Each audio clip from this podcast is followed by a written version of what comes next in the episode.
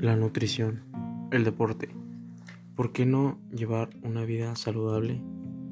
Y también, ¿por qué no acudir o acercarnos al deporte para olvidar todos nuestros problemas?